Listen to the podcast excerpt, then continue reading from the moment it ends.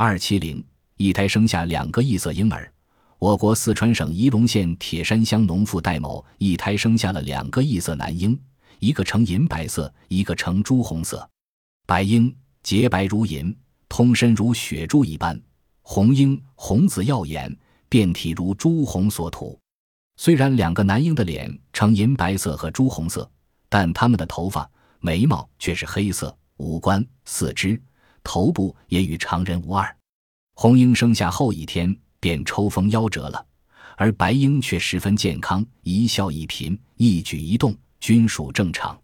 据查，孩子的父母及上辈都是黄皮肤，父母也并非近亲，旁亲结婚。